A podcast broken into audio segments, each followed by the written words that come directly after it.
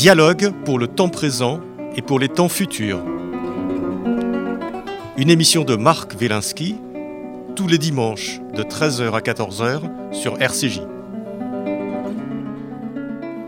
Où va notre monde? Comment mieux le comprendre? Que puis-je faire pour l'améliorer? Que m'est-il permis d'espérer? Aujourd'hui, Frédéric Ancel, Les voix de la puissance.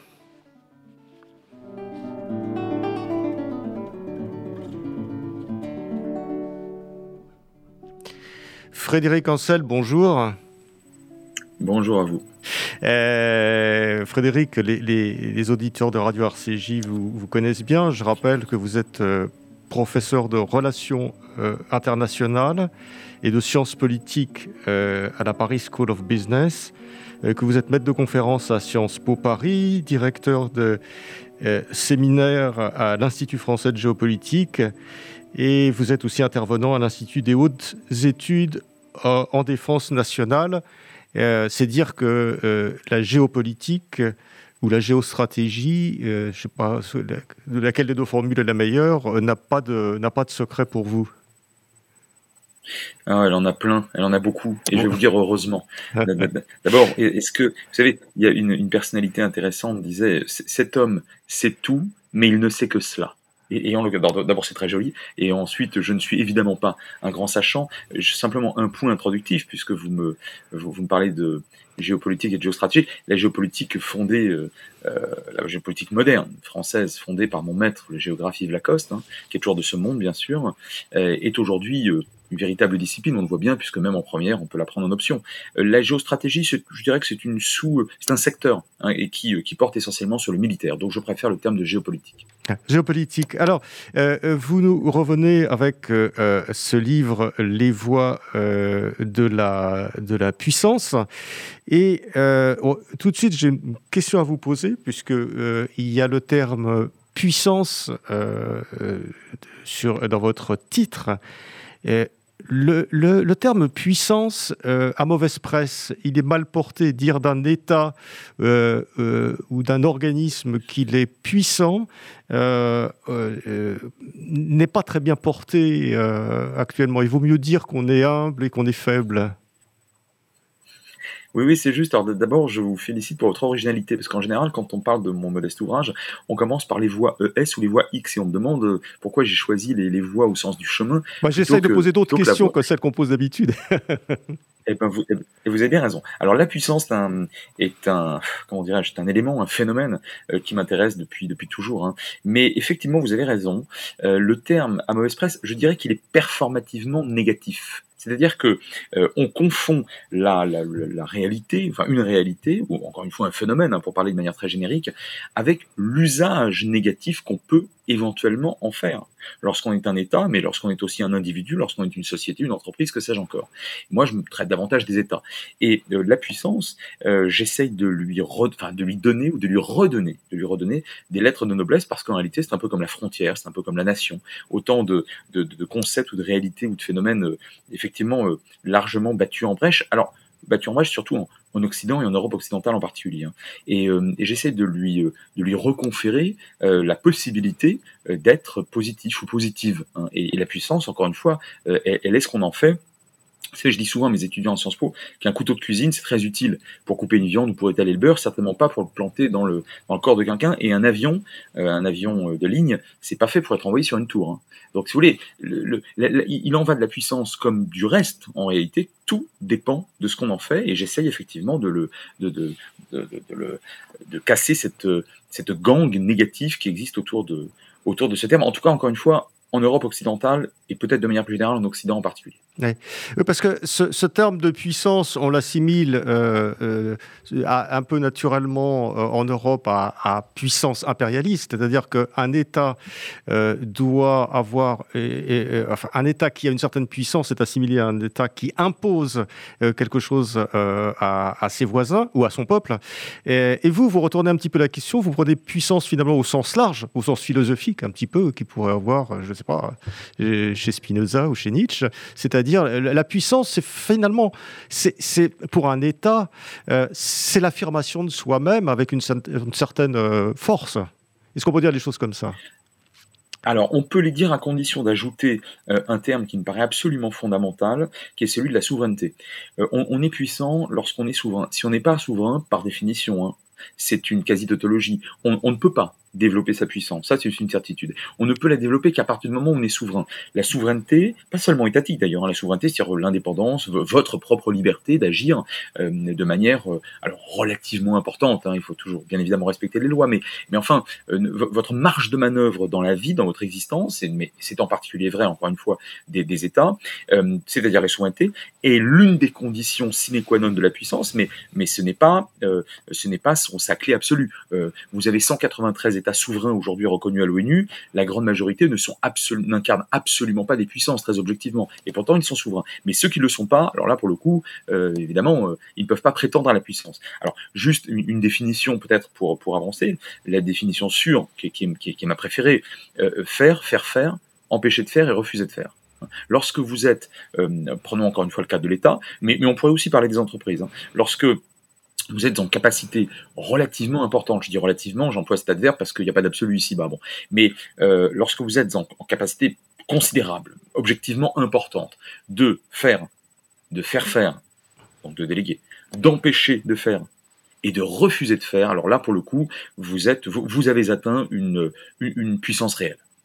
C'est-à-dire, c'est la capacité de d'exister euh, soi-même et, de se développer. C'est-à-dire, c'est un petit peu, euh, euh, c'est un petit peu ça que recherchent justement les grandes puissances hein, ou, les, ou, les, petites, mais elles n'ont pas forcément les moyens de le faire.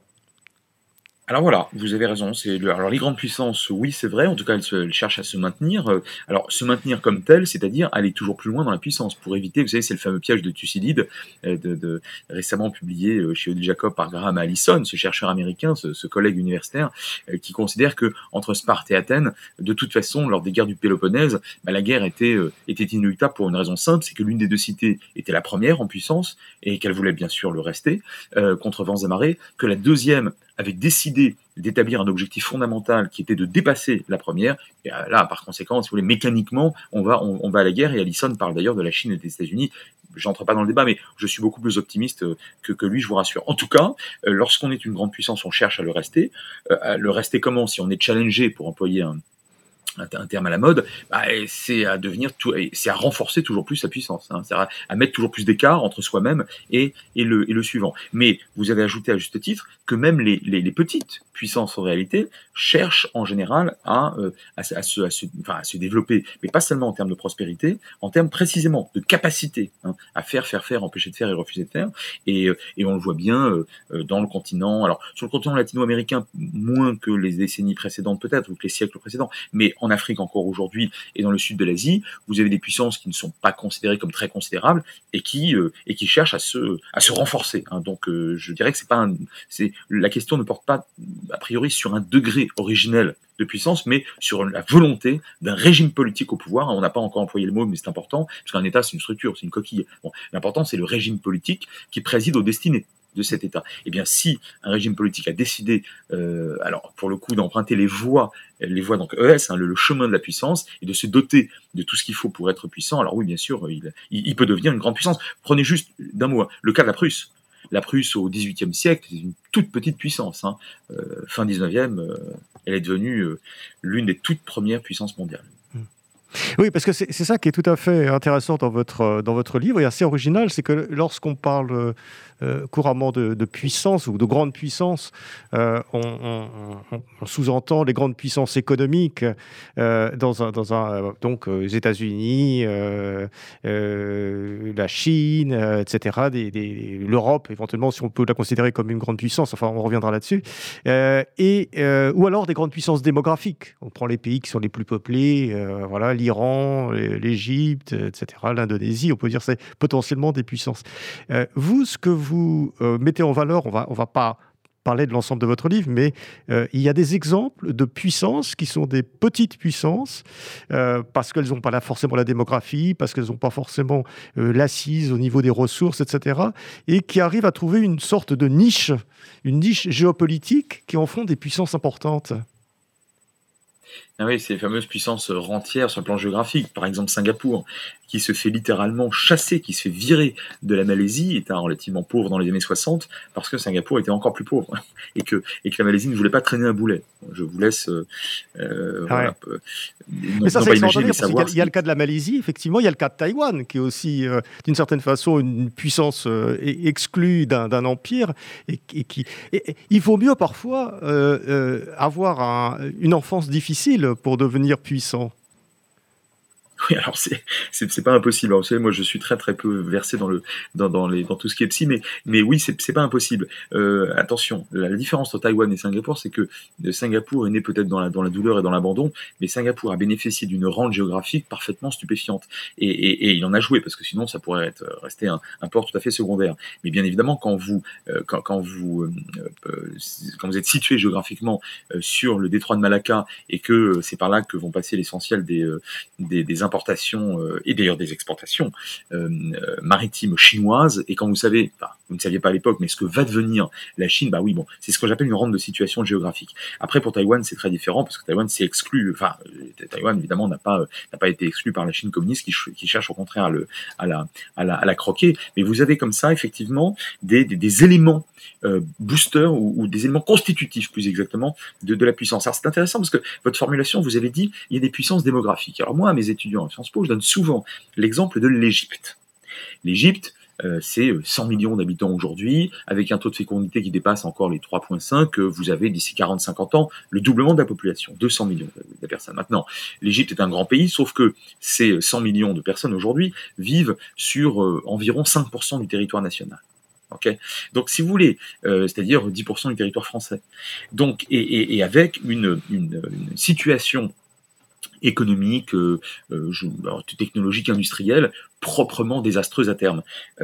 L'Égypte est une puissance démographique ou pas? En réalité, l'Égypte est, très peuplée, certes, mais, en, mais, mais son, là, le, le schéma géo, euh, démographique croisé au schéma économique, vous avez évoqué tout à l'heure l'économie avec raison, de l'Égypte, fait qu'en réalité, il ne s'agit pas d'un plus, mais d'un moins comprenez? Du, point de vue de la puissance. C'est-à-dire que ce poids démographique, plus, plutôt cette réalité euh, mal fagotée, c'est pas l'Égypte n'est pas euh, ne, perd pas des points de puissance parce qu'elle a beaucoup d'habitants, pas du tout. Mais c'est parce que en réalité les conditions qui prévalent autour de cette démographie ne lui permettent pas de monter en puissance, et c'est même le contraire. Vous voyez Donc, puissance économique, oui, mais par exemple, l'Allemagne, puissance économique, on a bien vu que ce n'est pas une puissance militaire, c'est le moins qu'on puisse dire. De toute façon, constitutionnellement, c'est comme ça depuis 49. Pareil pour le Japon, etc., etc. Donc, vous avez des éléments constitutifs de la puissance, hein, mais je pense qu'il faut être prudent lorsqu'on lorsqu'on travaille sur un État en particulier. Euh, de, de, il faut éviter de le qualifier en amont d'une observation géopolitique de puissance avec le substantif ou l'adjectif qui va bien avec. C'est une puissance, oui ou non Qu'est-ce qui est un handicap? Qu'est-ce qui est un, qui est un plus hein? Qu'est-ce qui est un frein? Qu'est-ce qui est un atout? Pour certains États, une démographie très importante sera un handicap. Pour d'autres États, ce sera un atout. Hum. Oui, ça, ça vous, mettez, vous mettez bien ça en relation, c'est-à-dire qu'une euh, une démographie en soi, euh, ça peut être bon ou mauvais, ça a une certaine neutralité. Ce qui est important, c'est le couple entre démographie, enfin même plus que le couple, c'est la démographie liée à l'économie, liée à la culture aussi. C'est-à-dire que les aspects culturels sont extrêmement importants euh, pour définir euh, une, une, puissance, et ça vous le mettez bien en valeur dans, dans votre livre, donc Les voies de la puissance. Oui, il y a la culture, il y a la géographie, euh, oui, l'économie, vous l'avez dit, euh, à la densité de population, à la. Euh, alors, quand vous parlez de culture, peut-être que vous que, vous subodorez aussi les, les questions identitaires, les fameuses représentations chères à mon maître Lacoste. Euh, quand vous avez une mosaïque de population sur un même territoire national et que plusieurs groupes ne s'entendent pas entre eux, voire se détestent, vous comprenez bien que là, pour l'État qui les qui les abrite, c'est une une source d'instabilité, par conséquent de très très graves faiblesses. Ouais. Alors, il y a une chose aussi qu'on sent bien, qu'on voit bien dans votre livre, euh, c'est que euh, euh, être trop bien doté par la nature peut être un handicap dans son développement. Et on le voit avec le pétrole.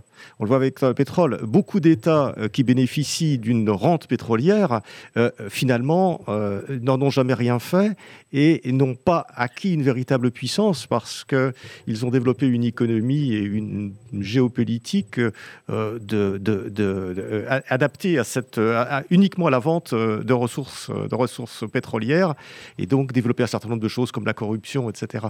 Euh, il y a un certain nombre de pays qui auraient pu utiliser mieux cette rente pétrolière. Ben, c'est moins qu'on puisse dire, c'est ce que j'appelle, enfin c'est ce qu'on appelle la malédiction du pétrole. Qui ne concerne bien sûr pas que le pétrole, mais c'est un terme générique euh, qui, euh, qui effectivement pointe de manière extrêmement juste la rente. Hein, de manière générale, la rente en géopolitique, c'est négatif. Alors évidemment, on pourrait me dire, mais non, mais attendez, euh, vous avez du pétrole, du gaz, lorsque le baril est à 140 dollars, et non, c'est, c'est une manne extraordinaire pour. D'ailleurs, on parle souvent de manne, c'est intéressant, hein, pour, pour, une, enfin, pour un État pour un État. Euh, bon, alors on cite souvent évidemment les États pétroliers, soit euh, du Golfe, soit, euh, soit du, alors pour le coup du Golfe Persique, soit du Golfe de Guinée ou, d'Afrique du Nord. Mais c'est une malédiction. Pourquoi? Parce que d'une part, ça accroît dans la quasi-totalité des cas, peut-être pas la Norvège, mais enfin dans la quasi-totalité des cas, ça accroît la corruption. Ça, ça grève considérablement les, la volonté d'investir dans le high-tech d'investir dans les nouvelles technologies, pas forcément d'ailleurs dans le high-tech, d'investir dans l'industrie, c'est-à-dire des secteurs qui vont créer réellement de la richesse, et de la richesse à partir de la matière grise. Et, euh, et, vous avez effectivement, du fait, à cause de la rente, qui n'est donc pas seulement énergétique, ça peut être l'or, hein, ça peut être le cobalt, ça peut être, bref, quand vous, quand vous bénéficiez effectivement, je reprends ce terme hein, d'une espèce de manne, donc qui vous tombe comme ça du ciel. Mais le terme est important, pourquoi? Parce que c'est pas vous qu'il avait créé cette manne. Vous n'avez rien créé du tout. Et en général, d'ailleurs, les, pays euh, mono-exportateurs, une, économie mono-exportatrice, une économie qui exporte euh, au moins 90% de ses produits dans un seul secteur, hein, notamment par exemple les, hydrocarbures, etc. Eh bien, euh, vous, n'avez pas, euh, vous n'avez vous-même en général dans ces pays-là euh, pas les ressources technologiques, vous n'avez pas les ingénieurs, pour parler clairement, pour extraire c'est-à-dire cette matière euh, précieuse à court terme. C'est-à-dire que le comble, c'est qu'il faut faire venir des ingénieurs indiens, chinois, européens, que sais-je encore, pour aller extraire votre propre richesse. Et enfin, dernier point, le régime politique, euh, si c'est un régime dictatorial, clanique, tribaliste, et qui se fout, euh, comme de l'an 40, du sens de l'intérêt collectif, bah, qu'est-ce qui va se passer? Évidemment, des majors, en tout cas des grandes compagnies, vont se présenter pour, euh, pour aller extraire votre, fameuse manne, votre rente. Euh, le chef de l'État et son, sa famille et son clan vont se gaver, vont toucher bien sûr des bacs ils vont se gaver. Hein. La population en général ne verra jamais, enfin quasiment jamais, sauf peut-être de ruissellement ici ou là euh, de richesse, ne verra pas la couleur de cette, de, cette manne. Et comble les cerises sur le gâteau, la famille régnante ou le clan régnant, ou la caste régnante, va se servir de cet argent facile hein, pour aller acheter du sanctuaire. Autrement dit, l'argent va revenir en Occident puisque c'est pas dans ces pays-là que qu'on fait des, des, bijoux, des haras, des grosses voitures, des Lamborghini, des, des, des avions personnels, que sais-je encore. Bon, et voyez, et donc c'est une c'est une c'est une véritable malédiction hein, la, rente. Et prenez à l'inverse des États dont les sous-sols étaient jusqu'à présent ou restent extrêmement pauvres, ou des États dont la démographie aussi n'est pas très importante. Prenez le cas de la Suède, prenez le cas de Singapour dont on parlait, Taïwan. Israël naturellement, bien connu de vos auditeurs, eh bien ce sont des États qui, grâce à la valorisation du savoir, qui pour moi est l'un des principaux boosters de puissance depuis la haute antiquité, la valorisation du savoir. Euh, eh bien, et la matière grise, eh bien, ce sont des États qui aujourd'hui s'en sortent euh, extrêmement bien. Hein, vous avez l'air de dire, Frédéric Ancel, que finalement, euh, c'est ces États-là qui, parce qu'ils sont obligés d'une certaine façon, euh, parce qu'ils sont moins dotés par la nature, hein, pourrait-on dire, euh, et ils sont obligés d'investir dans autre chose, et notamment dans la valorisation euh, intellectuelle, développent cette forme de puissance, alors que les autres en ont pas, besoin. Et ça, les autres pays, pour être clair, c'est des pays comme l'Arabie saoudite, comme l'Algérie, qui finalement, sur la base de cette rente, n'ont pas su ou pas encore su développer euh, une véritable puissance, euh, notamment technologique. Oui, c'est l'une des raisons hein, que pour, lesquelles ce ne sont pas devenus de véritables puissances. Alors vous avez toujours quelques exceptions. Enfin, c'est euh, l'Iran est une puissance régionale, mais en même temps entravée par les sanctions, dont on sait qu'elles sont liées au nucléaire. Bon, c'est un cas de figure un peu particulier. Mais prenons le cas, vous avez bien cité l'Algérie, ça c'est juste. La Libye, bien sûr, de feu Kadhafi et la Libye du, chaos euh, actuel. Euh, L'Arabie Saoudite, qui au fond est une puissance économique, si on veut, mais en réalité ça ne lui confère pas, ça ne lui a jamais réellement conféré effectivement le statut de puissance globale autrement dit puissance stratégique et, militaire et pas seulement euh, économique, donc pour plein d'autres euh, raisons. Mais effectivement, il y a au moins un point commun, c'est que depuis le choc pétrolier de 73-74, mais sachant que la plupart de ces États avaient déjà commencé à s'enrichir avant, hein, parce que le pétrole était, à, bas coût, euh, sans mauvais jeu de mots, avant 73, n'empêche que des États qui s'enrichissaient quand même, parce que l'Occident avait cruellement besoin de, pétrole, et puis ensuite l'Asie de l'Est.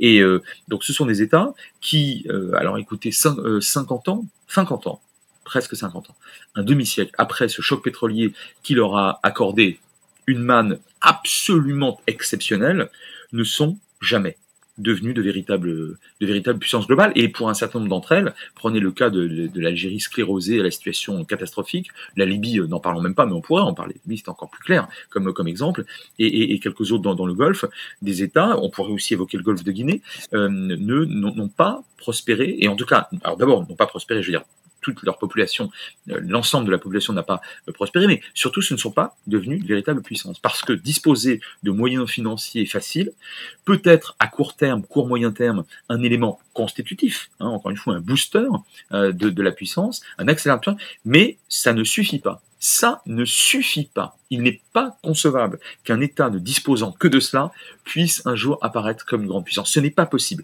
La, puissance globale, elle se nourrit à euh, toutes les couleurs, enfin beaucoup de couleurs de la de, de, la palette, hein, ou des ou à, pas mal d'outils de la boîte à outils si vous préférez. Et ça, c'en est qu'un. Des finances euh, faciles, euh, c'en est qu'un, et il est il est à double tranchant. C'est un outil à double tranchant. Frédéric Ancel, est-ce que nous avons encore quelques minutes pour deux questions? Allez sûr? Oui, très bien. Euh, euh, alors, première question, vous faites un, euh, parallèle assez étonnant entre Israël et le Rwanda. Et, assez saisissant, justement, d'exemples de, ces États qui, par, déficit de richesse naturelle ou par déficit démographique, mais par d'autres biais aussi, euh, ont réagi d'une façon à peu près parallèle. Est-ce que vous pouvez simplement nous, rappeler un petit peu Alors, pas tout, parce qu'on on, renvoie les, auditeurs évidemment à votre livre euh, Les voies de la puissance, euh, mais ce, parallèle est assez, assez étonnant. Oui, alors en fait, je, je, traite, alors je mets le Rwanda et Israël dans une même catégorie, une catégorie d'États a priori lilliputiens, des États extrêmement modestes sur le plan démographique originellement, hein, et sur le plan, et encore aujourd'hui, c'est pas des, pas des démographies très importantes à l'échelle du monde, et, et, et au sous-sol extrêmement pauvre, euh, situé dans un environnement très difficile, très compliqué, un environnement euh, géopolitique euh, et extrêmement difficile. Euh, et effectivement, euh, ce sont des États qui ont misé sur ce que j'appelais il y a un instant la valorisation du savoir, et plus encore ces dernières années, ces dernières surtout ces dernières années, sur la valorisation du high-tech, euh, d'une éducation très très euh, d'un niveau socio-éducatif très élevé.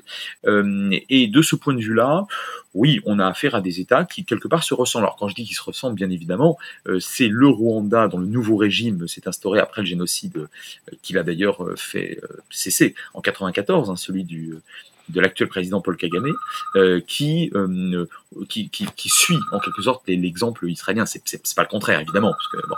mais on a là, vous voyez, un, un, modèle du Rwanda ou un double modèle qui serait Israël et Singapour. Un Singapour sur le plan et Israël aussi d'ailleurs sur le plan économique, sur le plan commercial, sur le plan financier, euh, sur le plan administratif quelque part, et puis euh, sur le plan militaire, là on a affaire davantage. Même Singapour est une puissance tout à fait redoutable, hein, il faut pas l'oublier. Mais enfin, on a affaire plus à un Kagame qui, qui se porte plutôt sur Israël. J'ajoute un dernier point, euh, la dimension mémorielle, la dimension mémorielle, euh, post-génocidaire bien évidemment, est extrêmement importante, et vos auditeurs le savent très bien, en Israël, mais elle l'est aussi euh, en, Rwanda et par un phénomène non pas de mimétisme. Hein, les Rwandais sont, indépendants, ils sont souverains, ils font ce qu'ils veulent. Mais, mais on a quand même une, une forme de, de mimétisme non pavlovien, hein, de d'exemplarité, là encore d'Israël, hein, dans la gestion, entre guillemets, de la mémoire d'un jeune sud. Et donc voilà, ce sont les raisons pour lesquelles j'ai souhaité faire une petite pirouette un, peu, un peu étonnante, peut-être, oui, et de mettre le Rwanda et Israël dans le même, mmh. dans le même panier. Dernière question, euh, Frédéric Ansel, j'en avais plein d'autres, mais euh, les, auditeurs iront voir votre, votre, votre livre qui, qui, est, qui est extrêmement décapant d'une certaine façon parce que euh, vous ne présentez pas la, géopolitique comme on la présente d'habitude et vous allez chercher un certain nombre de choses étonnantes qui, qui remettent en question des certitudes qu'on pourrait avoir justement sur les grandes puissances, etc. Et ma dernière question, alors elle, est, relative à l'actualité. Euh, évidemment, euh, pour vous, est-ce que la Russie est une grande puissance? Oui, la Russie est une grande puissance, mais pauvre. Alors pourquoi c'est une grande puissance? Critères constitutifs. Euh, siège permanent au Conseil de sécurité, euh, une dissuasion nucléaire tout à fait redoutable, simultête, hein, c'est le, principal euh, des détenteurs de, bombes atomiques au monde, des ressources énergétiques, et pas seulement d'ailleurs céréalières, on le voit bien, on, l'entend depuis, suffisamment depuis trois mois maintenant, tout à fait gigantesque, quasiment illimité. Bon, ben justement, elle est pas pauvre, hein, puisqu'elle elle est, elle est, dotée de ressources, de ressources naturelles. Très importante. Ah mais attention, est-ce que ces ressources naturelles, attention, est-ce que ces ressources naturelles euh, lui rapportent suffisamment par rapport à ce que rapporte un très haut niveau de, ou un, euh, oui, de, de, de, technicité euh, et ou de, de, finance. Hein. Prenez le cas de la, de la création de la richesse par les États-Unis et la création de la richesse par, le, par la Russie. Vous allez comprendre tout de suite. Et on voit bien pourquoi les, les pauvres. Donc, si vous voulez, grande puissance, oui, parce que siège permanent, doté un droit de veto, bien sûr, parce que ses ressources, parce que simultète et une armée malgré tout, bon, euh, qui, qui, fait beaucoup de bêtises euh, euh, et de manière extrêmement violente. En Ukraine, bon, qui n'est pas, pas capable d'être à la hauteur de ces... Enfin, une armée quand même face à laquelle personne ne souhaite être co-belligérant. Ça, ça, veut dire quelque chose. et puis, puis un certain nombre d'alliés, bon, ils sont pas très. bon, c'est une région où la Russie ne, ne risque pas d'être attaquée. Bon, tout ça, c'est constitutif de la puissance. Donc oui, c'est une grande puissance, mais elle est pauvre. Elle a très très peu de bases dans le monde, elle a une capacité de financement, d'autofinancement extrêmement faible. Euh, face à des sanctions, alors elle sombre pas, mais elle est en train de toute façon de dépérir et de prendre plusieurs décennies dans la vue, pardonnez-moi l'expression.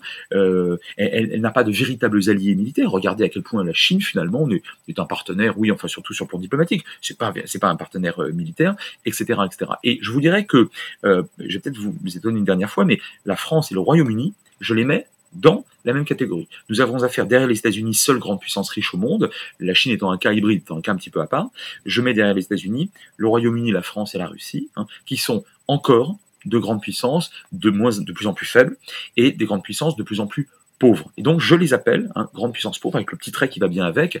Néanmoins, euh, malgré ce qu'on peut dire de la faiblesse de, de l'armée russe et de l'économie russe aujourd'hui, en Ukraine et de son absence de, quasi-absence de base à l'étranger, ça reste, pour les raisons que je vous ai dites au début, une grande puissance et par conséquent, il, faut, euh, il, faut, euh, il, faut, il faudra bien faire avec. Il faut faire avec. Frédéric Ansel, merci. J'avais, j'avais des centaines d'autres questions à vous poser, mais peut-être reviendrez-vous euh, à la rentrée avec joie, au micro de, de Pilpoul. Hein. Je rappelle votre livre, donc Les Voix de la Puissance. Alors, comme je l'ai lu en numérique, j'ai pas le, j'ai, pas le nom d'éditeur. Quel éditeur, rappelez? Odile Jacob, C'est chez Odile Jacob, ah, voilà. ça m'avait échappé. Donc, merci beaucoup, euh, Frédéric, et à, une prochaine fois pour, pour creuser un certain nombre de questions que nous n'avons pas pu euh, creuser aujourd'hui. Merci beaucoup.